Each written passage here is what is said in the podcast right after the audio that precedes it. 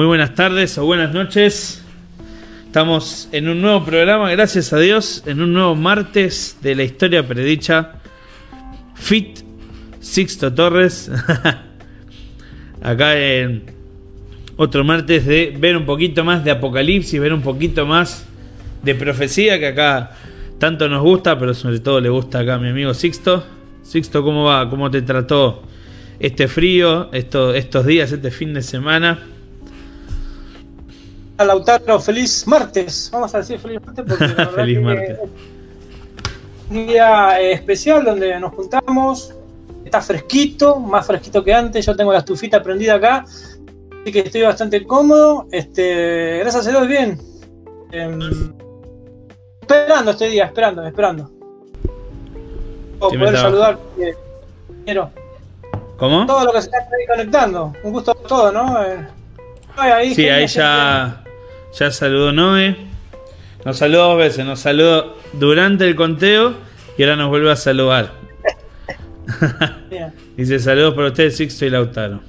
Bueno, gracias Noé por pasarte a saludar. Y bueno, como siempre, esperemos que, que lo que se diga eh, esté bueno. Eh, como Sixto siempre dice, ¿no? Nuestra fe no tiene que depender de una, de una profecía o de que si una profecía pasa así o pasa así, sino que siempre es lindo, nos ayuda, viste, a, sentirnos más seguros cuando vemos profecías, cuando sabemos que nos depara el futuro, cuando vemos que las cosas que se dijeron algunas se cumplieron, así que es más que nada para, para acompañarnos en el momento y para saber también un poco recordar las cosas que, que creemos.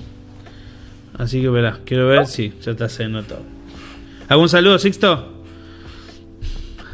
¿Especial? ¿A Cristi? ¿Cristi Choco? Mi mamá, mi, mamá que siempre está, mi mamá que siempre está presente, Cristi Choco. Este, un saludo para, para Sebastián, a Sebastián Bolea también ahí. Está Ana, la estoy saludando ahí. Veo a Ana que el, otro día me, me, enganché a ver este eh, que estaban haciendo un vivo con los chicos del merendero, así que muy bueno. Bueno, ahí con los chicos, así que espectacular. Eh, Ana, una genia. Y, Muy bien. a preparar la Biblia ahora. Así que es, preparar la Biblia, cosas para anotar porque algo me dice Sixto que por el número y por algunas cosas que vas a posiblemente a citar, algo me dice que vas a, a reutilizar conceptos que ya hemos visto, ¿puede ser? Mirá, siempre, siempre que se hablan de profecía, digamos, vamos a volver a lo mismo. Siempre repetimos conceptos, siempre, digamos, que ir a ver otra profecía y, siempre, digamos, todas como que se pisan, todas están este, en una cadena, digamos, ¿no? en una cadena profética. Y hoy no es la excepción, aunque hoy es una excepción que ahora lo vamos a ver, ¿no? Y digamos, por ejemplo, todavía la, la historia no confirmó esto lo que vamos a ver hoy ende es profecía pura. Profecía, profecía, para nosotros hoy también. Ahí está, ahí está Cristi, se da, da el presente. Dice acá estoy presente. ¿eh? acá con el profe Lautaro, dio, dio, dio, el presente. Gracias, viejita. Muy bien, ahí tenemos el presente, muy bien. No se va a quedar libre, alumna. Así que bueno, mira, ya, ya Noé nos dice Biblia en mano y resaltador. Aunque creo que con Sixto van a terminar con todo el. Todo Apocalipsis en Flor van a tener que terminar después de, de todos los seminarios que haya. De acá a un año van a tener todo Apocalipsis resaltado con, con Fluor. van a abrir Apocalipsis y va a, va a estar iluminado literalmente. Así bueno, Sixto, ya te estamos con Biblia en mano, resaltador. Eh, marcadores, lapicera, preguntas también, ya saben, siempre les decimos si tienen alguna duda o quieren repasar algo que, que crean eh, necesario para entender el tema, libertad de hacerlo. Así que Sixto, ¿te parece? Si comenzamos con una oración. Con una oración. vos, Lautaro? ¿Cómo? vos? Dale, dale. Bueno, vamos y los invitamos que todos los que quieran participar de esta plegaria también lo puedan hacer allí mismo donde están. Oramos. Para nuestro Señor, gracias por este momento y gracias porque nos das el privilegio de repasar una porción de tu palabra. Señor, te pedimos que nos guíes, que guíes a Sixto y que todo lo que se diga, Señor, todo lo que veamos, sea tu mensaje y no sea ningún mensaje ni engañoso, ni nada que sea de hombres, ni nada que, que no, una corazonada nuestra, sino que sea el mensaje que vos tenés para nosotros hoy. Te pido también que bendigas y que acompañes a cada uno de los oyentes y que puedan entender, también puedan sacarse las dudas en, esta, en este programa. Te agradecemos, Señor, por tus cuidados. En el nombre de Jesús. Amén. Muy bien, Sixto. Este, Somos pensamos entonces, ¿no? Vos me digas que está compartida la pantalla, arrancamos. Listo, ahí. Yo te digo cuando ya la gente lo está empezando a ver. En... Ahí está. Empezamos. ¿Sabes que cuando yo era chico eh, impactó una película, Lautaro? ¿Qué vos la viste? Se llama Los Diez Mandamientos. Oh, infinita, la, infinita. La que te, ocupaba desde que terminaba el sermón hasta que te que la sociedad de jóvenes. Te ocupaba todo el sábado.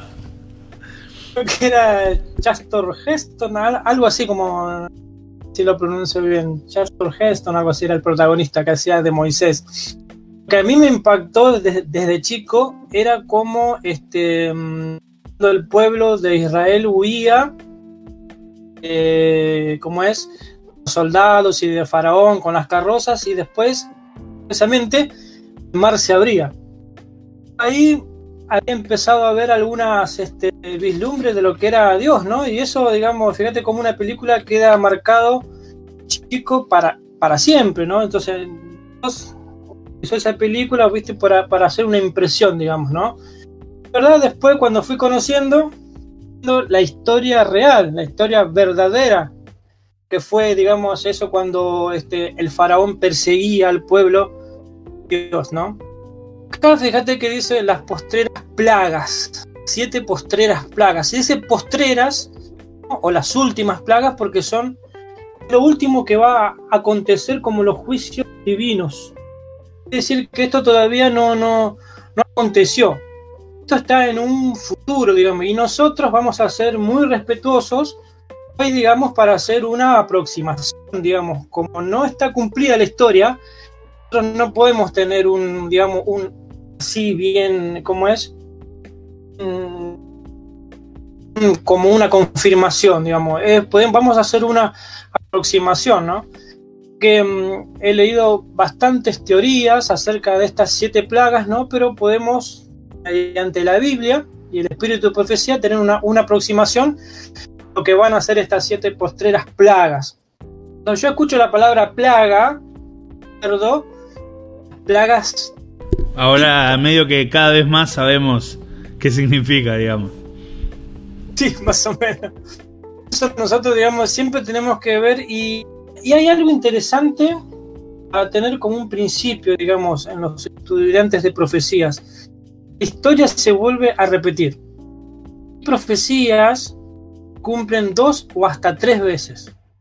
Tienen un cumplimiento parcial, un cumplimiento literal y un cumplimiento futuro, digamos.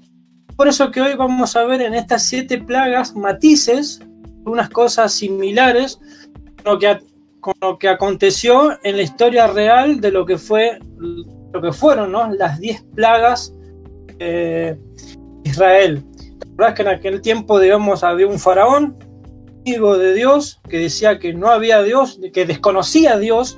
El símbolo de Egipto es conozco a Dios, quién es Dios, y no, acá se hace lo que yo digo, decía, ¿no? Es un poder que estaba en oposición a Dios, que tenía que cautivo a un pueblo Dios, ¿no? Y que de repente Dios para, para, para, para liberar a su pueblo utilizó, digamos, unas plagas, digamos, afectaron directamente a quienes, hacia, hacia estos, digamos, este, eh, opositores del pueblo Dios. ¿no? Entonces nosotros vamos, vamos a ver por ejemplo, otra vez el número 7 menciona, habíamos visto las siete iglesias, las siete, mm, los siete sellos, no vimos las siete trompetas. Los primeros martes. Los primeros martes. Y hoy estamos viendo los siete postreras plagas, digamos. Los siete, número siete significa plenitud. Un, es, un, lapso que se completa, digamos. Va hasta el final, digamos. Entonces, este siete, digamos, tiene una relación, pero no tienen que ver con esas cadenas. O sea, habla de una plenitud, de un, de un, de una, de una, de un cumplimiento digamos que esta parte va a estar en el futuro, digamos. De que al denominarse plagas postreras deben compararse con los otros juicios anteriores en los sellos y en las trompetas, ¿no? Como, como nosotros decíamos recién. Acá intensifica dramáticamente los juicios preliminares. Acá, digamos, los, estos juicios, si, si bien antes, digamos, eh, recordás que los siete sellos eran, digamos, eran cosas que ocurrían dentro de las iglesias. Eh, las siete iglesias, perdón, eran lo que ocurría dentro de la iglesia, los sellos lo que ocurría por fuera de la iglesia. Trompetas van a hablar de algunos este, primeros juicios preliminares. Siete postreras plagas van a, van a ser, digamos, un conglomerado de, mm, juicios divinos van a ser afectados directamente hacia un grupo de personas que los sellos y las trompetas apuntan a despertar el arrepentimiento en una iglesia apóstata y el mundo, ahora las plagas postreras caen sobre un mundo impenitente después del fin del tiempo de gracia.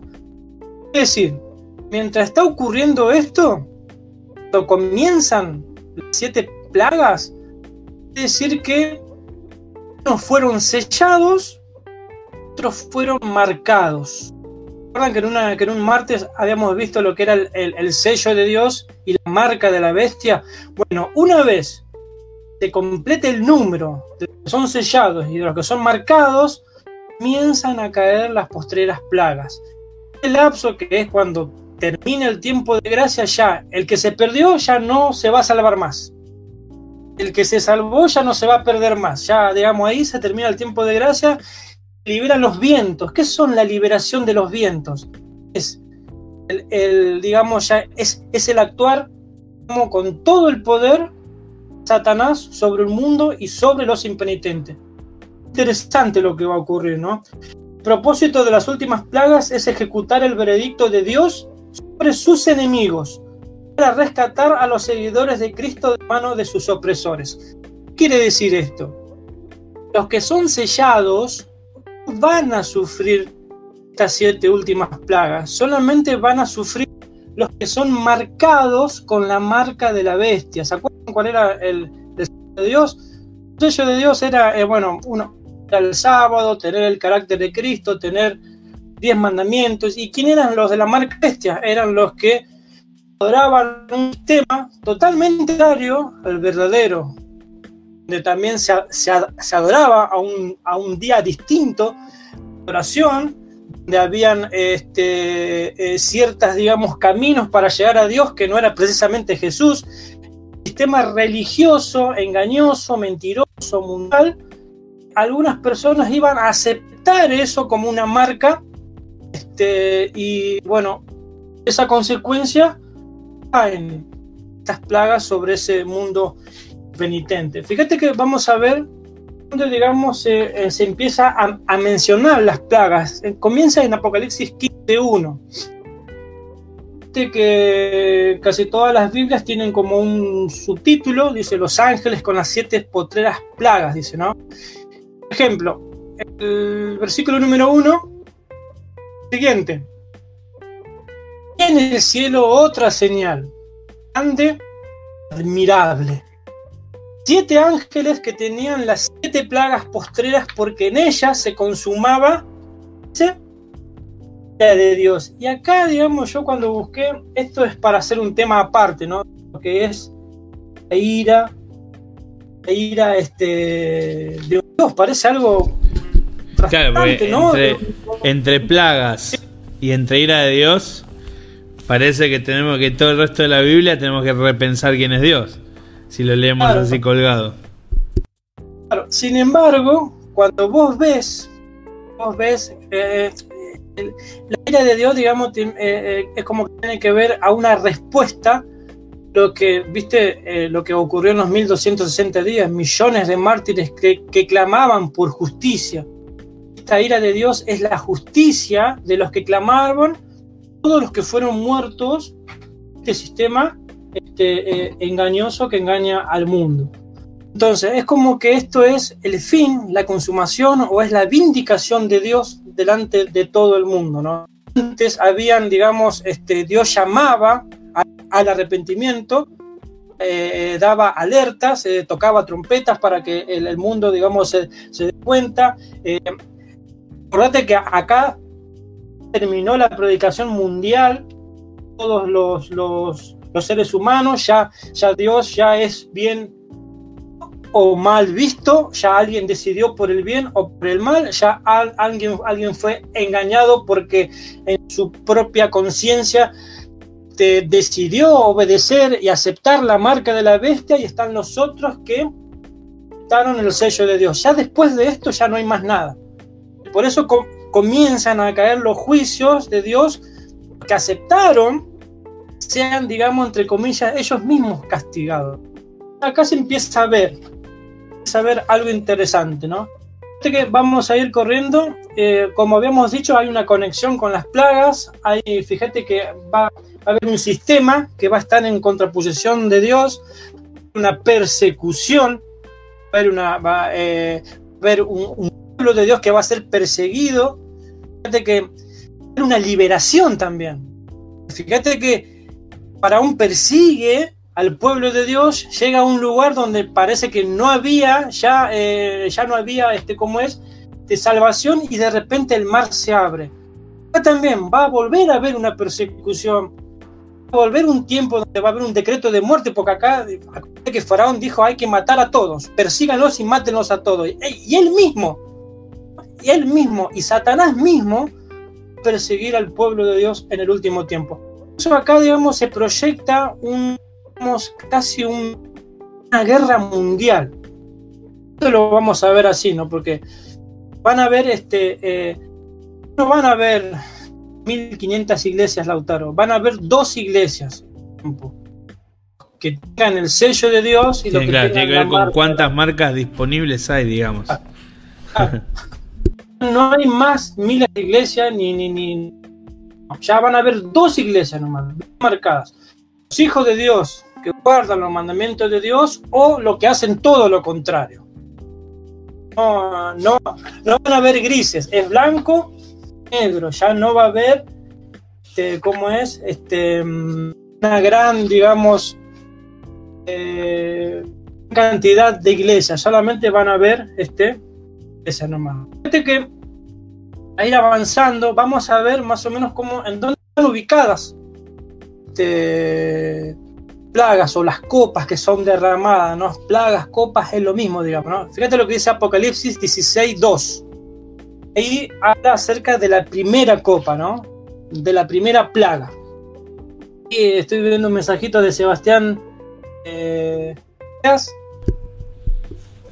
lindo tema, dice. Sí, lindo tema y buen, buen audio y buen micrófono. Bueno, eh, estamos progresando un poquito. Gracias, sí, Sebastián. Muy bien, muy bien compañero ahí que le mandé el, link. Gracias por escucharnos en esta, esta noche. Bueno, acá dice Apocalipsis 16.2, fíjate lo que dice. El primero, o sea, la primera plaga, el primer ángel, derramó su copa sobre la tierra, una úlcera maligna y pestilente, los hombres que tenían la marca de la bestia y que duraban a su imagen.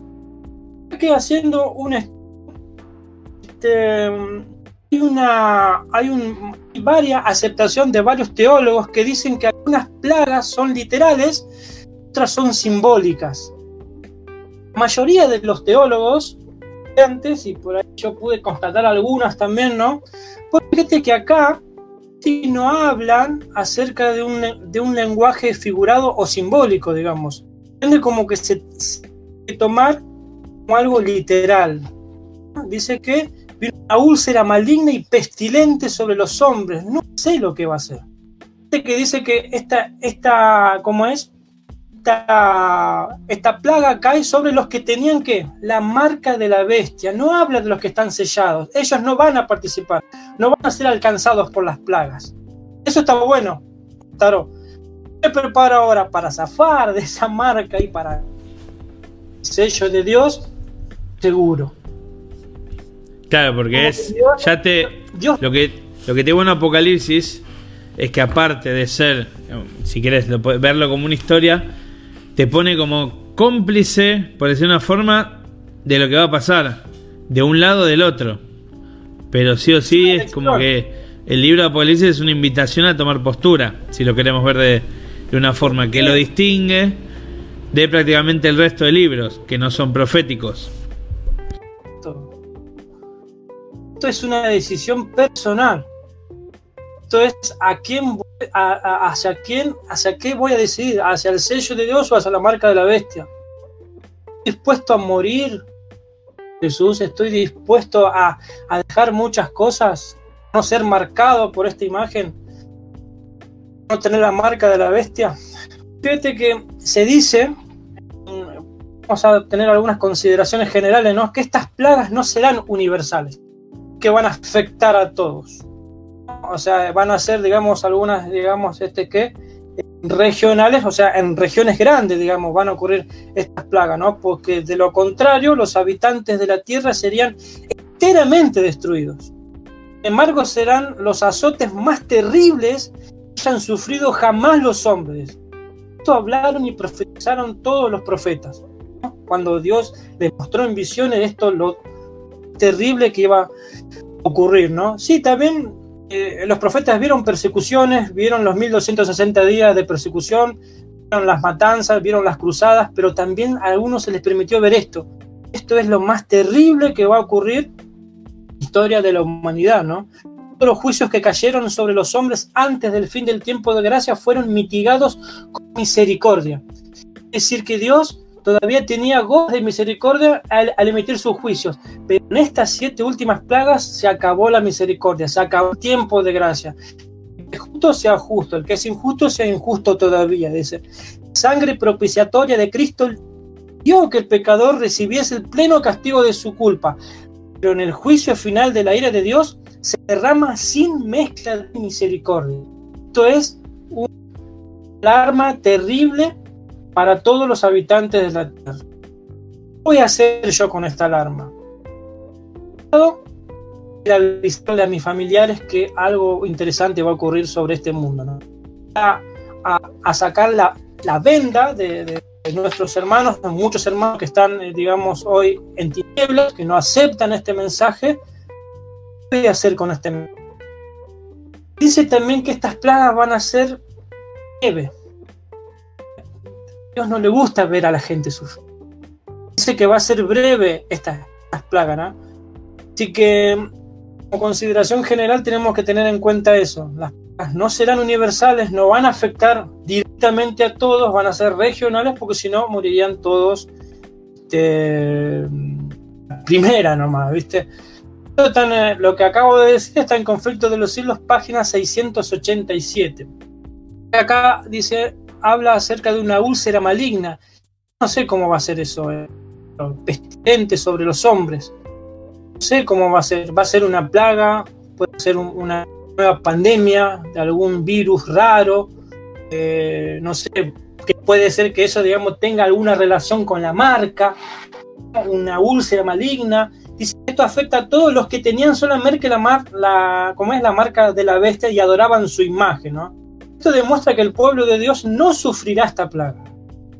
La siguiente, ¿no? Algunos ven, como decíamos, ¿no? Lo, apropiado de esta plaga en una mezcla externa, úlceras malignas sobre los que tienen la marca de bestia, como decíamos recién. ¿Cómo va a ser la plaga número 2? Dice, el segundo ángel derramó su copa sobre el mar este se convirtió en sangre como de muerto. ¿Dónde ocurrió esto anteriormente? ¿Esto me lleva a dónde? Otra vez estamos viendo matices de lo que fue con el éxodo. En el éxodo, las plagas fueron como literales. Esto ocurrió realmente. Historia. Verá ocurrir. Aparte de una cosa, con, siempre con este de mar, de mar en sangre, no es solamente se hizo rojo el mar, que el mar se haga sangre implica. Implica un, olor, implica contaminación, implica que, que va a morir muchas formas de vida, es decir, eh, es más allá de, bueno, se hizo roja, como a veces no, tienen otra forma de expresar las películas o series.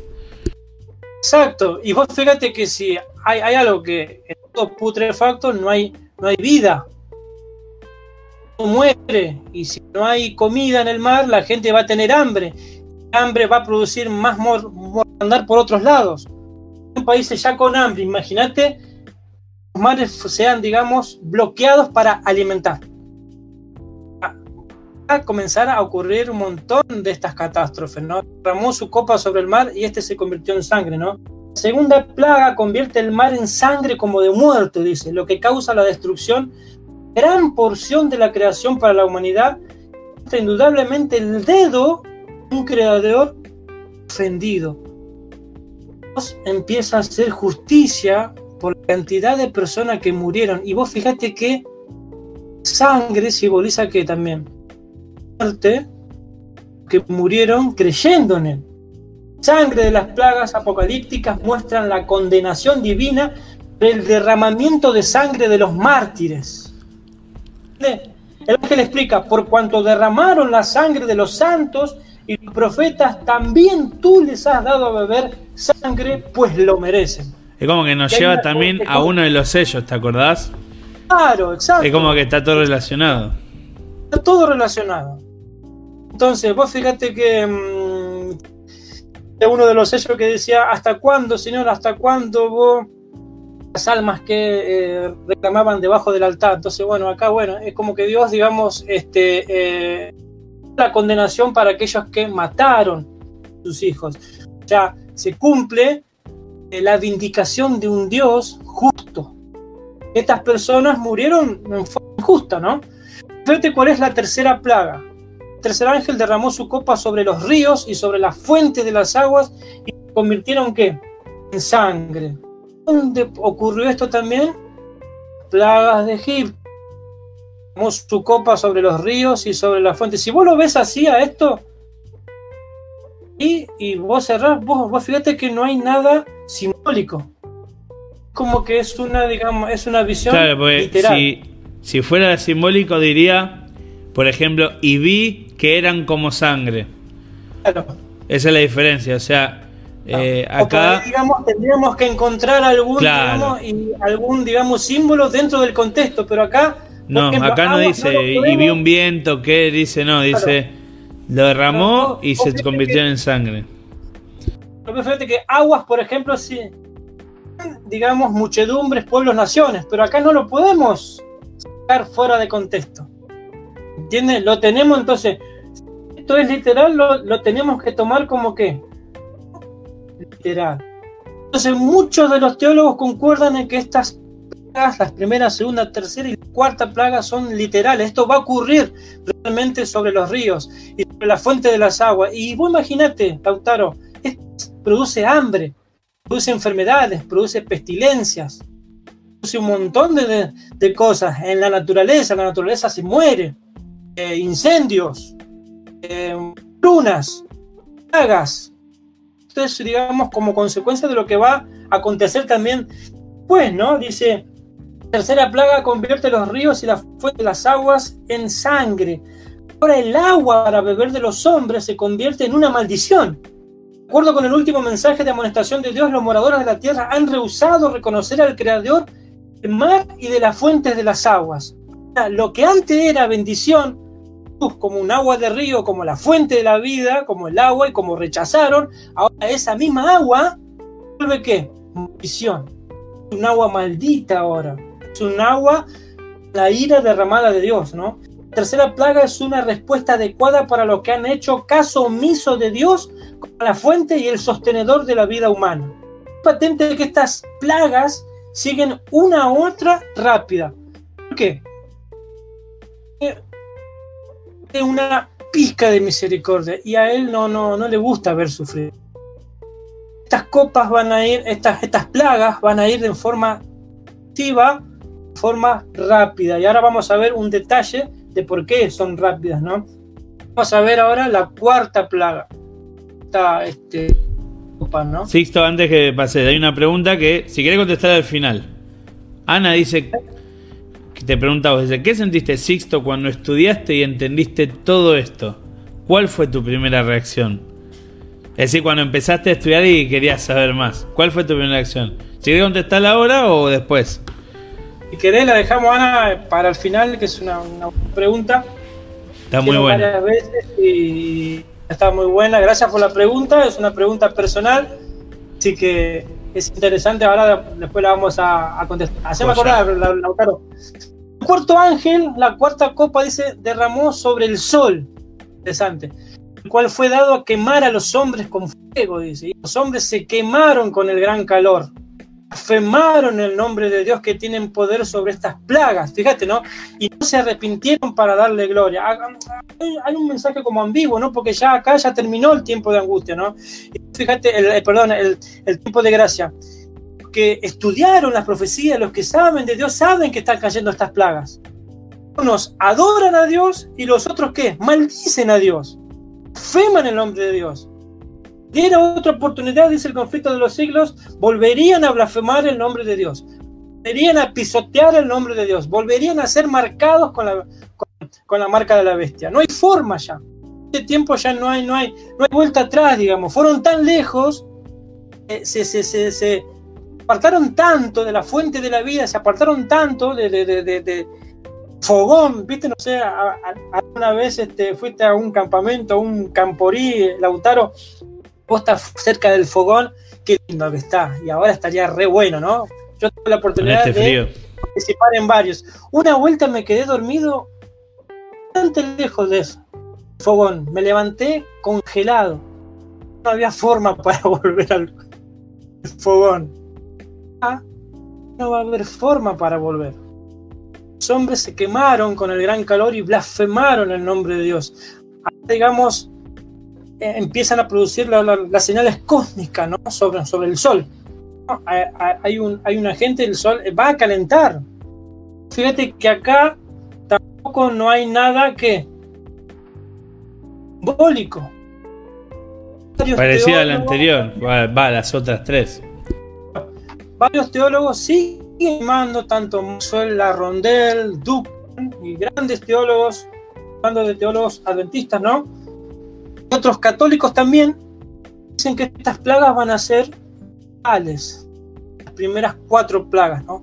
Se arrepintieron para darle gloria. Dice que la cuarta plaga se compara con la cuarta trompeta que afecta al sol, que ya no la tercera parte, ¿no? Dice un calor que chamusca hará que la gente maldiga el nombre de Dios porque no se arrepintieron para darle gloria, ¿no? Ahora hay un contraste que va a ser evidente, ¿no? Mientras que voces celestiales alaban a Dios, sus juicios finales, voces terrenales lo maldicen por sus juicios. Es increíble lo que va a ocurrir.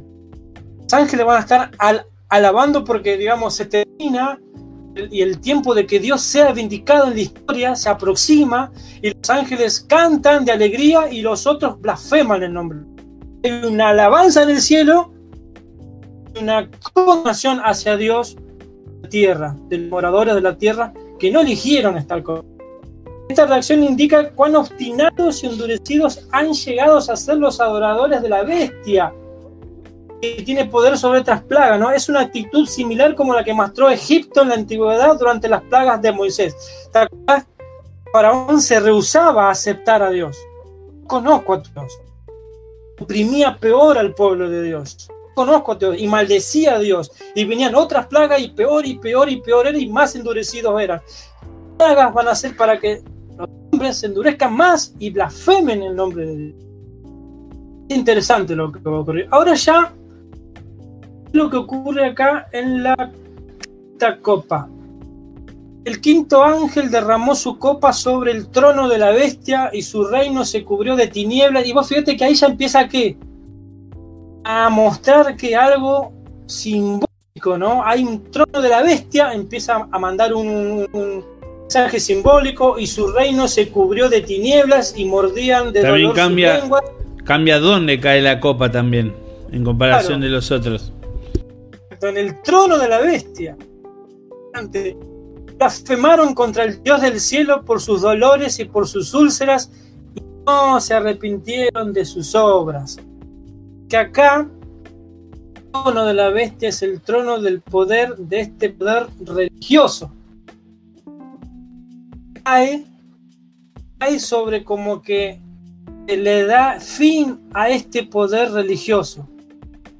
Empieza a ver como, digamos, la gente empieza a ver que estos nos engañaron. Estos sabían la verdad, pero le escondieron para sus propios, digamos, eh, para sus propios beneficios. Estos, estos religiosos que se creían que tenían, digamos, los oráculos de Dios, no lo mostraron todos los oráculos de Dios. Que estaban, este, que fueron puestos para que darnos luz, nos dieron tinieblas gente se va a empezar a dar vuelta y va a empezar a señalar a Dios ahora. El trono de la bestia, los hombres van a dar cuenta, fueron engañados por este poder religioso mundial. Recordemos algo, Lautaro, este poder va a, ser, va a volver a ser mundial. Este poder va a volver a reinar sobre el mundo. Acá es el esplendor de la herida sanada, donde ya, digamos, vuelve a tener un poder político y religioso con otros poderes y ya va a gobernar en forma mundial, en una forma, digamos, global. Eso, digamos, eh, eh, esta quinta copa cae sobre el trono de bestia, cae sobre el trono del que fue aquel engañador, aquel que persiguió, aquel que mató, aquel que eh, hizo muchos mártires, aquel que cambió el nombre aquel que creó caminos alternativos para ir a Dios, aquel que creó santos, aquel que creó eh, eh, estatuas, aquel que cambió la Biblia, aquel que cambió los mandamientos, aquel que la profecía, aquel que derribó el santuario, aquel el que pisoteó la verdad, va a ser desenmascarados. No, este ángel, va a caer sobre el mismo trono de la bestia, donde esta bestia va a ser destruido por los mismos hombres. Interesante, ¿no? plaga se derrama sobre el trono de la bestia y su reino se cubrió de tinieblas, dice Apocalipsis 16, 16 10. La plaga, ¿te acordás cuando se cubrió de tinieblas? Una plaga de Egipto invadieron las tinieblas. Dice que ellos no podían ver ni a un metro, ni a 50 centímetros en Egipto. Por eso, una vez que terminemos este estudio, vayan al Éxodo. Eh, ¿dónde, están las plagas? Perdón, a dónde están las plagas. Fíjate que este acá, haciendo una partecita, dice, esta plaga es similar a la novena plaga de Moisés. Egipto quedó cubierto con una oscuridad total durante tres días, ¿no? Durante la quinta plaga, el reino de la bestia será paralizado por una oscuridad sobrenatural e impenetrable. Un edicto celestial apiado para los que han rechazado Cristo, que es quien? Luz. Es lo opuesto a la luz, las tinieblas, la oscuridad. Y eso va a ser una señal, el trono mismo, este, como es, de esta, mm, esta bestia. ¿no? El reino de la bestia, como habíamos dicho, será mundial. Tiende a todos los pueblos, los pueblos y naciones en vez de reconocer su pecado, maldicen a Dios por sus dolores, por sus úlceras. Es interesante lo, que le va a ocurrir a este, ¿cómo es? Este, a este poder. No se van a hacer nunca cargo, como dice el final. No, no, no, no, no, hasta van a morir con la boca puesta, digamos. Hasta lo último. Van a ser engañados. Fíjate lo que dice. Y acá a, a mí me encanta la sexta copa porque tantos detalles. Fíjense que nosotros lo que estamos diciendo es una aproximación. No podemos decir un así escrito está en la historia. Fíjense que nosotros tenemos que aplicar a todas las profecías el método historicista. En este caso, todavía estamos hablando de algo que no se cumplió. Eso, digamos, nosotros estamos haciendo una aproximación a lo que va a ser, ¿no? Lo que dice la, la, copa número eh, 6 sexto ángel, fíjate que acá empiezan a ver un montón de símbolos. Casi ya empieza simbología que nosotros podemos interpretar varias cosas. Fíjate, mira, el sexto ángel derramó su copa sobre el gran río Éufrates. El río Éufrates, el río que pasaba sobre Babilonia. Y el agua de este se secó. Cuando los medos y los persas invadieron Babilonia, el río Éufrates gobierno terminó en medio de una fiesta, no sé si se, acuerdan, que estuviese preparado para el camino de los reyes del oriente. lo que saca el 13, y vi salir de la boca del dragón, Satanás, este, este, este, este, este reinado, y de la boca de la bestia, y de la boca de los falsos profetas, está nombrando tres poderes, están en contraposición al Dios Padre, Dios Hijo, Dios Espíritu Santo. espíritus inmundos a manera de ranas es el 14, pues son espíritus de demonios que hacen señales y van a los reyes de la tierra en todo el mundo para reunirlos a la batalla de aquel día del gran Dios Todopoderoso. Ya se habla de un despliegue satánico mundial. Demonios van a tener control de las personas, van a, van a hablar, van a hacer este, que van a, a, a, al mundo diciendo que, que, muchas personas están a resucitar, van a, van a hacer se va a presentar a los reyes, va a haber, digamos, eh, falsas representaciones del Espíritu Santo, como ocurrió en los tiempos, se van a ver un despliegue angelical, tanto satánico, tanto como poderes de, Dios. Los ángeles de Dios van a cuidar a su rebaño, van a alimentarlo, van a cuidarlo. todavía no, no es que es la segunda venida ni nada. Está poquito después de esto. Esto falta, está, está ahí que estas plagas ocurren cuánto? Rápidos. Aquí yo vengo como ladrón, dice. Aventurado el que vela y guarda sus ropas para que no ande desnudo y vean su vergüenza. 16 dice, y los reunió en el lugar que en hebreo se llama Armagedón. Mm. Esta es la batalla final. Este es el monte Carmelo, donde van a estar todos los demonios, donde van a estar el Dios que se aproxima. Mm. Hay una pregunta, Sixto. No sé si la quiero contestar ahora o después. Gonzalo nos pregunta. Eh, con respecto a la quinta copa, creo que ya lo, ya lo contestaste porque dice, ¿la quinta copa a quién se refiere? Ya habías dicho, ¿no? Sí, sí. Y la y ahora, porque lo preguntó al principio cuando empezaste la quinta. Y ahora dice, porque creo que este es otro tema, no sé si es del, si lo vas a tocar, pero dice, en la sexta copa hay una resurrección especial, ¿puede ser?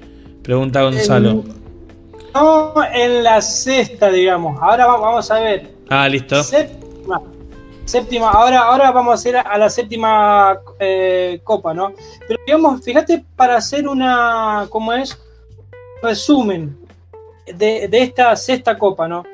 Una batalla entre la verdad y el error. Por un lado, los que tienen la marca de la bestia y el otro, digamos, cuando tienen el sello de Dios un conflicto entre Cristo y Satanás. Este, en este tiempo, Satanás va a personificar a Jesús, a querer falsificar la segunda venida de Jesús. El conflicto de los siglos habla de una forma tan magistral este suceso que, que va a ser tan, tan, este, tan real. Los que no conozcan la Biblia, nosotros sabemos que no va a tocar el suelo, va a en las nubes de los cielos. Este Satanás va a tocar entre los, va, va a tocar el suelo, se va a reunir con, con los reyes de la tierra, a ensalzar un día el sábado, decir que cosas se abolieron y va a crear nuevos y va a hacer un decreto de muerte, porque es porque él, este personaje, a decir que las copas están cayendo porque un grupo de personas está agrediendo domingo. Interesantísimo lo que va a ocurrir. Lucha será dirigida contra los hijos de Dios y determinará una gran persecución. Pondrá un día tienen que morir todos los hijos de Dios. Faraón dijo, maten a todos los israelitas que están escapando. Este poder, este gran engañador, junto a todos estos poderes, crear que una ley, digamos, que un de muerte. Que, persiga a todos los que tengan el sello de Dios. Reyes de la tierra también se hallarán empeñados en esta batalla. Actuación determinará un conflicto de carácter político-militar. Se prepararán para la guerra. Muchos poderes, muchas naciones tienen bélicos cambiar leyes, pueden cambiar leyes en el Senado, de perseguir y matar a quien se les plazca. En ese tiempo van a ser todo dominio de Satanás. Absolutamente todo dominio de Satanás. El universo es expectante de lo que va a estar ocurriendo aquí en la tierra. Los hijos de Dios no van a estar en ese mundo. que Lautaro, antes de entrar en la, en la, en la última copa, dice esto, fíjate lo que dice, el séptimo ángel derramó su copa por el aire y salió una gran voz del templo, del cielo, del trono que decía que hecho está. ¿Qué te hace recordar eso? Consumado es. Ah, consumado es de Jesús. Aún se terminó todo. Dice eso en, en el, santuario el mismo Jesús. Este momento va a cumplir Mateo 24, que vi la señal como una nubecita. Acá, digamos, me encantaría ver a todos los profetas cuando vean esta, esta señal, ¿no? Entonces un relámpago, acá digamos empieza la teofanía, digamos, las palabras que se utilizan para determinar la segunda venida de Cristo, ¿no? Entonces hubo un relámpagos y voces y truenos y un gran temblón de la tierra, terremoto tan grande cual no lo hubo jamás desde que los hombres han estado sobre la tierra. Dice que las islas se van a partir, los continentes se van a partir, van a desaparecer las islas, va a desaparecer todo. Luego, truenos, ¿por qué? Que la misma naturaleza reaccionando de que viene Jesús. va, a volverse un caos. O sea, todo lo que, digamos, se mantiene en equilibrio y que aún así a veces se, se escapa, la que es la naturaleza, no va a tener ningún freno porque ya se va a quitar, digamos, esa protección de Dios. Va a quedar todo, como dijiste vos, al mando de Satanás. Y, y, Satanás va a estar también comandando la naturaleza y la naturaleza va a actuar en consecuencia. Va a actuar en representación de cómo es Satanás. Interesante. Fíjate que entrar, digamos, por ahí, digamos, a un poco más este, lo que dice, ¿no? Ahí, fíjate, para hacer un pequeño resumen, Lautaro, podemos decir que primeras cuatro copas son literales, de la quinta a las sexta y séptima hay una mezcla entre literal y simbólico, digamos, donde nosotros tenemos que unir simbología que ya hemos aprendido y la que estamos siendo aprendiendo este, con este, cosas literales. Interesante, fíjate lo que dice en la séptima copa. Habla de, de la séptima copa. Es esa medianoche cuando Dios manifiesta su poder para liberar a su pueblo. Todos los poderes parecían que haber ganado cuando eran la, la, inmensa mayoría. Se sale el sol en todo su esplendor. ¿Dónde? En medio de la noche ya. Entonces, las señales cósmicas ya aparece el dedo de Dios, la mano de Dios, el poder de Dios manejando todo. En medio de la noche aparece el sol. Horrible lo que ocurre, ¿no? Imagínate, el sol retrocede, parece. Se adelanta, no sé lo que va a hacer. ¿no? señales y prodigios con rapidez, los malos miran la escena con terror y asombro, mientras los justos contemplan con gozo las señales de su liberación. Justos van a saber de qué cosa está aconteciendo en ese momento. La naturaleza entera parece trastornada, los ríos dejan de correr. Imagínate eso. Los ríos se dicen Sí, sí, una, una locura. pesadas se levantan y chocan unas con otras en medio de los cielos conmovidos. Hay un claro de gloria indescriptible de donde baja la voz semejante al ruido de muchas aguas diciendo, hecho es. ¿Qué dice eso? Desde el santuario del cielo se escucha, solamente los hijos de Dios pueden reconocer eso. Terrible. Yo siempre recomiendo, el conflicto de los siglos. ¿No te cambia la vida eso? ¿No te cambia la vida la pandemia que te está dando tiempo para que vos puedas buscar? No te va a cambiar nada. Digo. es lo que dice, mira, eso es de la segunda venida que tienen que ver con el conflicto de los siglos y esta séptima copa. Eh, la séptima copa o la séptima plaga, digamos, es la segunda venida de Jesús. Lo que dice acá es interesante, mira movimientos simultáneos para destruir al pueblo de Dios, como habíamos dicho antes, ¿no? Se resuelve dar el golpe una noche determinada. Lo que tienen poder para cambiar leyes, el poder religioso, con Satanás, con sus, con sus, demonios, dice, multitudes de hombres perversos, gritos, estarán a punto de lanzarse sobre su presa, ¿no? Contenidas en el acto, ¿no? Densas tinieblas, un arco iris refleja la gloria de Dios, dice. El cielo dice, enderezaos y consumado es. de señales y prodigios ríos dejan de correr, nubes negras y pesadas se entrechocan. Hay un claro de gloria indescriptible donde baja la voz de Dios que sacude cielos y tierra. La voz de Dios sacude tierra y lo transforma en un terremoto. Los cielos parecen abrirse y cerrarse, montes movidos, quebradas, mar azotado con furor, silbido de huracán. Toda la tierra se alborota, se hincha y se raja. Desaparecen islas habitadas, puertos son tragados por las olas, eso hace terrible destrucción. Las más soberbias ciudades son arrasadas, caen en ruinas, muros de las cárceles se parten y son libertados los hijos de Dios. Acá está lo que decía Gonzalo, puede ser. Ocurre una resurrección especial. Claro, sí.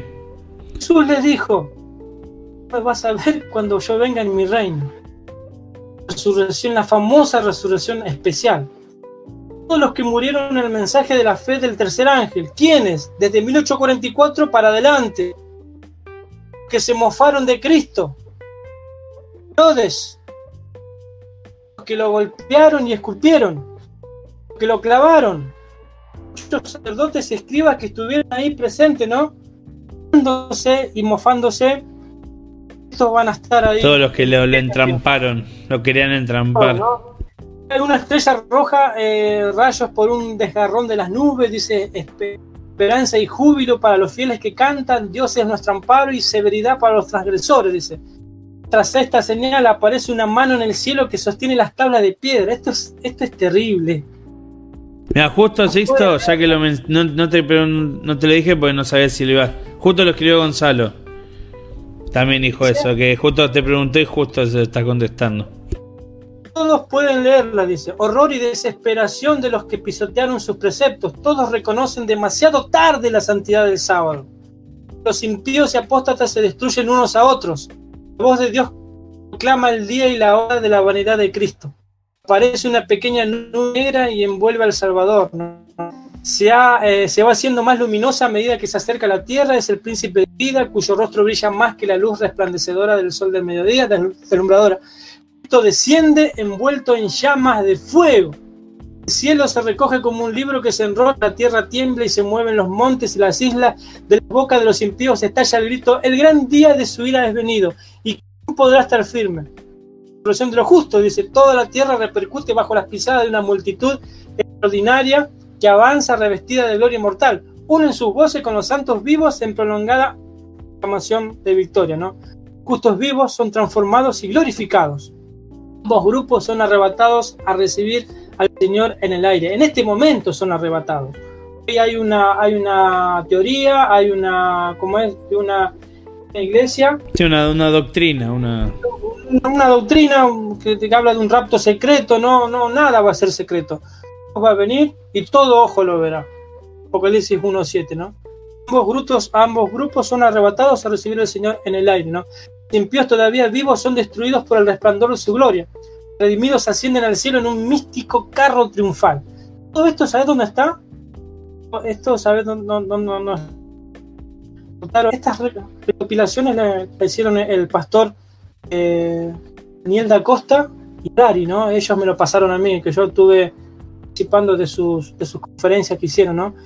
Confiere a sus discípulos los emblemas de la victoria, los cubre de las insignias de la dignidad real. Sobre la cabeza de los vencedores Jesús coloca con su propia diestra la corona de gloria. Jesús abre la puerta de perla de la santa ciudad y entran los redimidos. Antes del trono, sobre el mar de cristal, está la compañía de los que salieron victoriosos sobre la bestia, su imagen y su señal. 144.000 se hacen allí. Nosotros también debemos encontrarnos sobre el mar de vidrio para que nadie me diga que la Biblia es aburrida. Y que no pasan cosas que uno se espera, que uno se esperaría, digamos, cotidianamente. la Biblia es lo más espectacular que se le dio al hombre. La Biblia te muestra este, un, no sé, un camino hacia la vida eterna, ¿no? Nosotros a veces no comprendemos eso, ¿no? Ah, estoy cansado de esta vida, a veces podemos llegar a decir, ¿no? Sin embargo, lo que nos espera es un suspiro vamos a vivir acá. La de White dice que la vida del hombre acá en la tierra es como un suspiro comparado con la eternidad. ¿Cuánto dura un suspiro? Un parpadeo. Nada. Nada. Entonces, oremos. Incluyo primeramente a mí, primeramente Lautaro, este mensaje es para mí. Si a alguien le sirve, si a alguien lo quiere bienvenido sea y que Dios actúe en la, vida del, que esté escuchando. Pero primeramente el mensaje es para mí. Lo que me decía, este, ¿cómo es? A mí se me... Mm, el celular no puedo ver la pregunta que había dicho Ana. Ella me había dicho más o menos. Claro, ¿cómo sentiste la primera vez que empezaste a saber todo esto? La verdad que fue una emoción muy grande. Y saber que, de, que, de que Dios, todas las posibilidades para que Él te quiere ver allá, ¿no? me gusta siempre llegar a esta parte de la película, ¿no? Siempre vemos destrucción, bestias, eh, remotos y todo. Fíjate lo que fue esta parte. Espectacular que va a ser la segunda venida de Jesús. Y yo no quiero estar del otro lado. ¿Entendés? Porque si yo hoy, imagínate Lautaro, me perdería. Las cosas empiezan a acontecer y yo estoy del otro lado. ¿Qué fui? ¿Cómo voy a sufrir viéndolo todo esto? Entonces, digamos, ahora yo tampoco tengo la, la, la, la salvación asegurada por saberlo solamente saber, es actuar en consecuencia, ¿no? Entonces, cuando, cuando yo comienzo a comprender todas estas cosas y sí, cada vez me veo más pecador, me veo más y necesito más de Dios. Eso es lo que me hace ver estas cosas. Que, que, que no soy apto para nada. Me hace ir a, y me hace ir a Dios todos los días. Mis pecados, con todos mis errores, me hace volver.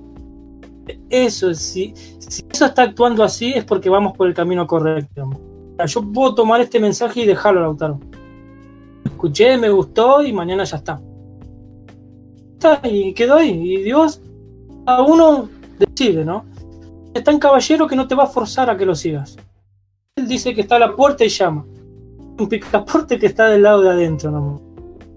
Que si él, si fuera por él, creo que se metería por la ventana, pero es tan caballero que él golpea nomás. Entonces, ¿cuál es la idea de todo esto? Ser profesional monstruos, bestias, no me hace en un futuro, las profecías no sirven para nada. Profecías no, no, no, no tienen un efecto. Decía, ejemplo, en mi vida produjeron, produjeron un efecto. Que me hace ver, que me hace, digamos, tener la, la, la, es, la capacidad para poder entenderla. Yo por, años se predicar de esto y no me salía porque no entendía, pero no sabía cómo explicarlo y siempre oraba, Señor, por favor, dame, dame, quiero, quiero poder explicarlo con mis palabras, con gráficos, con algo. Y hoy se me está dando y hoy, digamos, este, ver, digamos, los frutos de Dios, pero todo es de Dios. Cada uno puede entender este, el, verdadero camino. Hoy fíjate que parece algo terrorífico, que vimos un ángel que medio malo ahí con las... Y empezamos con la palabra ira y la palabra plagas. Sí. Y terminamos con Segunda Avenida, Amor, este, y Dios nos va a buscar otra vez. El, objetivo de las profecías es ese, Lautaro. No hay otro. Puedo saber mucho de profecías y no, no. En amor no soy nada. Cada, cada uno, esto nos acerca más que asombroso que es el estudio de la palabra de Dios. Ana, yo le digo, ¿qué sentiste? Sentí una, no es alegría, es algo más que alegría. Esa, esa palabra gozo que aparece ¿viste, así en la Biblia, eh, el saber de que, de, que, Dios viene del futuro para comentarte qué va a ocurrir, la misericordia que tiene de anunciarnos las cosas antes que acontezcan. Espectacular.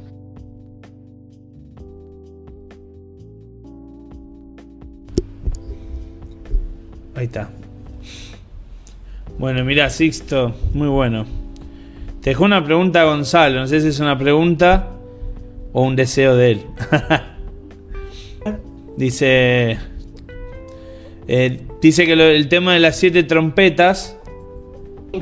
Dice que le gustaría también saber sobre las siete trompetas. Porque él dice que hay como tres versiones, tres posturas de las siete trompetas. Así que te lo dice como parece como un deseo, como una petición, saber las posturas que hay. Nosotros tenemos la históricos de, juicios preliminares de Dios sobre los, los ¿cómo es? sobre los poderes opuestos al poder de Dios. Tienen fechas, ¿no? Que generalmente son pasiones de los visigodos, eh, perdón, de los, los vándalos y varias, ¿cómo es? Varias in- invasiones de tribus, digamos. Las guerras, algunas este, que tienen su- sus fechas, digamos. Eso lo podemos tocar en un, en un próximo, ¿cómo es? Un próximo martes. Sí, sí, está, está muy interesante las, las trompetas. Algunos teólogos que ubican las trompetas al final de la historia, como algo futurista. Claro, son tres posturas. Claro, pero yo, digamos, fíjate que dice, en, en el consejo de muchos hay sabiduría, ¿no? Este, y varios teólogos, que yo los considero unos hitos dentro de las profecías eh, contemporáneas, digamos, este, ubican a las trompetas en hechos históricos que ya ocurrieron, digamos. Porque la séptima, si no mal no me recuerdo, también tiene que ver con la segunda venida de Jesús. Así que tendríamos que repasar eso y lo podemos ver en un martes también. Este, Estaría bueno. Queda Sí. ahí como un tema posible. Sí, sí. Mira, tu madre, muy. Está muy bueno que dice. Dice si. O sea, le pregunta a Ana si conoce tu testimonio. Estaría bueno, no sé si un martes o tipo hacer un video de contar tu testimonio. Para que la gente te conozca un poquito más. Porque Eh, dice. Dice, Dios no nos deja de sorprender nunca, dice tu madre. Sí, sí, sí. Sí, sí, ha- Hay un testimonio detrás de esta persona. Sí. Sí. Yo, yo te, yo conozco porque en algún momento hemos hablado Ah, por bien. conexión, por la radio, ¿te acordás? Hace como dos años, tres. Sí, no hay ningún problema. Podemos contar el testimonio y de, y de cómo conocí la, la- Fíjate que, no sé, que, creo que yo lo había contado en, en el- en el primer encuentro que yo, digamos, interesó muchísimo la Biblia eh, y las profecías cuando una vez entro a una carpa que se hacía antes, veo la terrible estatua de Daniel proyectada en una filmina. Yo dije, ¿qué es eso? Y tenía eh, cinco botellas de cerveza encima. Ah, no, no, no, en una bolsa, o sea, estaban dentro, digamos. Entonces, vos fijate cómo, cómo, cómo Dios utiliza todo, por eso, digamos, nunca perdamos la esperanza de entregar un libro, entregar un folleto, en decir una palabra, porque eso Dios lo transforma para salvación y bendición y Dios está tirando anchos para salvación para todos lados, o sea, utilizar, Dios puede al- alcanzar, o sea, eh, es increíble lo que hace Dios con la palabra de Dios nunca vuelve vacía siempre transforma, siempre, siempre una corazones, siempre rompe estructuras, digamos, siempre arriba egos, todo, ¿no? Entonces, eso es lo que, lo que está muy bueno, lo que nosotros podemos hacer. Acordate que le dio la, la tarea de la predicación a los ángeles. Los ángeles se morían por hacer este trabajo. Es verdad. No, nos la dio a nosotros, ¿no? Que nosotros participemos de esa alegría, ver cuando una persona entrega. Yo, yo creo que no hay mayor alegría un cristiano ver que alguien se bautiza porque vos le diste los estudios, que vos lo llamaste, porque vos lo cuidaste, porque vos te interesaste en él. Debe haber un gozo más grande que eso. O sea, te digo la verdad, no, no, no. Fíjate lo que es eh, dice que hay fiesta en el cielo cuando un pecador se arrepiente, ¿no? Ser, pues, justamente esta, se- esta semana se habla acerca de que nosotros podemos hacer feliz a Dios. Sabática habla, ¿no? A hacer feliz a Dios. Eh, Ponías 3.17, ayer nosotros lo, lo comentamos con los chicos que dice que Dios calla de amor. Empezamos a buscar distintas versiones, ¿no? Es- se te emociona tanto que él no encuentra palabras para, para, para sen- sentir el sentimiento de, de, de, cómo es de, alegría que él tiene. O sea, él no necesita de palabras para demostrarte que él te ama con todo su corazón. Creo que eso quiere instaurar en, nuestros corazones, ¿no? Hoy, por ejemplo, hoy hablábamos también que los chicos tenían miedo porque vos fíjate que cada vez más muertos, cada vez más gente contagiada, cada vez más encierro, cada vez más extinciones, cada vez más robo, cada vez más hambre, y parece que esto está peor, ¿viste? conocer esto nos da una esperanza. Sí, porque imagínate si no... O sea, eh, yo creo que yo tengo la bendición, digamos, desde de nacimiento conocer este mensaje, pero yo creo que una persona que no, no conoce o no tiene idea de lo que, como decimos cotidianamente, no te depara el futuro, no sé cómo una persona tendría, se aferraría a la vida, se aferraría a la esperanza, se aferraría al más allá, al futuro. Es decir, a mí me cuesta pensarlo, porque bueno, yo, digamos, desde nacimiento conozco este mensaje. Bueno, eso. Es lo que me hubiera gustado hacer un conquistador a mí, Lautaro. Conocí el club de conquistadores teniendo años. Muchos me claro. con el club. Y Desde los 5 años, 6. Ah, estar ahí, no sé, en las oratorias. Y a veces, ¿cuántas veces me quedé pensando? Y hubiera sido muy conquistado. Sin embargo, Dios nos, nos rescató ya siendo grande, ¿no?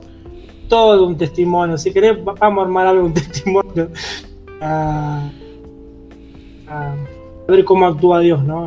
Poder de Dios, le vamos a decir ahí a este martes, Lautaro. Así que lo, Vamos, bueno. el testimonio. Bueno, muy lindo. Y muy bueno. También eh, son temas que. Son temas que eh, parecen difíciles. Que uno a primera instancia, si se mete solo, quizás parezca como que no, no, no tenés para, para sustraer. Pero a medida que uno va, va metiendo el contexto, lo vas encajando con otras partes de la Biblia, tienen siempre un mensaje. Y bueno, nosotros hay algo que siempre destacamos a los cristianos es que todo tiene que tener un mensaje cristocéntrico también. Y ese mensaje cristocéntrico es lo que te lleva a una esperanza, decir, bueno, ¿qué hago con todo esto? Pues vamos a hablar de plagas, vamos a hablar de copas. ¿A dónde me lleva todo esto? Claro. Entonces, eh, bueno, nosotros ya estuvimos viendo, es decir, es un mensaje lindo para nosotros. Es un mensaje, esperanzador. Así bueno, Sixto, no sé si querés agregar algo más. Eh, Lean los últimos 10 capítulos del conflicto de los siglos. Bueno. Yo hoy, en la última vez que les hablo, lean los últimos 10 capítulos del conflicto de los siglos. Hacer una lupa sobre la Biblia, Apocalipsis, sobre, él y ese es el consejo yo siempre, las últimas veces que fui a predicar, predicaba en el conflicto de los siglos. Algo está, por algo Dios, Dios, Dios le dio este, como es, sabiduría, miento, visiones, hermana para a la hermana de White, para que podamos este, tener una, vislumbre, digamos, ocular, o sea, Dios, Dios quiere que los que esa emoción nos, lleve a actuar, que, que, que, que nos esperanza, ¿no? Y no quede en una emoción de que cierro el libro y ya está, ¿no? El libro no te cambia, si la Biblia no te cambia, ya no, Dios no puede hacer más nada. Otra vez hablamos, bueno, está esta cuarentena. Tenemos excusa. No tenga tiempo. ¿Cuándo vas a tener tiempo si no lo tenés ahora? Sí, digamos, eh, nos hace un llamado para que, como estemos, que quiero estudiar tu Biblia, a ver qué tenés para mí, ¿no? Todas las dudas que tenga con todas las cosas, mandate. Empezá. Sí, hay muchas cosas que, vas a tener que cambiar de postura. Uno va estudiando esto y decir, no, pero ya tenés un preconcepto, lo que lo, lo eliminás, lo tenés que sacar, no, pero a mí me lo explicaron así y no.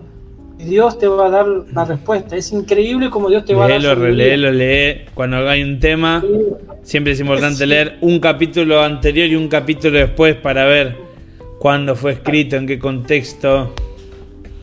La palabra. Claro. Muy bueno, está, está muy bueno. eh, recomendación y lo último que puedo decir, hemos, veamos, estudiemos, busquemos, comparemos, nos va a dar la, respuesta. Muy bien, amén. Bueno, Sixto, un honor como siempre cada martes compartir eh, esta sección, este momento, este espacio. Ya saben, están invitados desde hoy para el martes que viene a la misma hora. De la mano con Sixto Torres. Todo el nombre le decía. Eh, ya sabe que siempre va a haber algo interesante para descubrir, para redescubrir, para aprender, para repasar. Y sobre todo que seguro que va a ser eh, siempre de bendición. Nunca todo lo que es de la Biblia no muere en saber un poquito más o un poquito menos, sino que es algo que impacta a las vidas, como muy bien estábamos hablando. Les dejo una invitación aparte. Eh, los que tienen ganas de seguir participando, les dejo un link ahí en los comentarios que es sobre eh, una transmisión sobre problemas emocionales, que es eh, de un pastor y una psicóloga. Si tienen ganas de, de seguir viendo directos y seguir viendo programación, los invito a que vayan. Empezó ahora a las 8, o sea que empezó hace 5 minutos. Bueno, por mi parte, eh, no sé si esto tiene alguna cosa más, sino por mi parte los despido y les mando muchas bendiciones y un abrazo grande. Y en cuanto a la historia predicha se refiere, nos vemos el martes que viene. Sixto. Así es. Bueno. ¿Terminamos con una oración? ¿Terminemos con una oración? Dale, por favor. Vamos a Señor que estás en los cielos, santificado sea tu nombre. Te damos gracias por esta oportunidad, por este espacio, Señor, para estudiar tu palabra. Gracias, Padre, porque nos quedamos con lo feo de estudio, Señor, sino con la de la séptima plaga, de la séptima copa, Señor, que es el regreso de tu Hijo Jesús.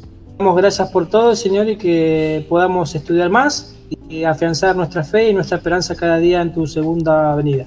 Gracias por todo, en el nombre de Jesús. Amén. Bueno, nos vemos la próxima, queridos amigos. Gracias por participar y gracias por dejar sus preguntas. Así que, sin más preámbulos, nos despedimos. Chau, chau.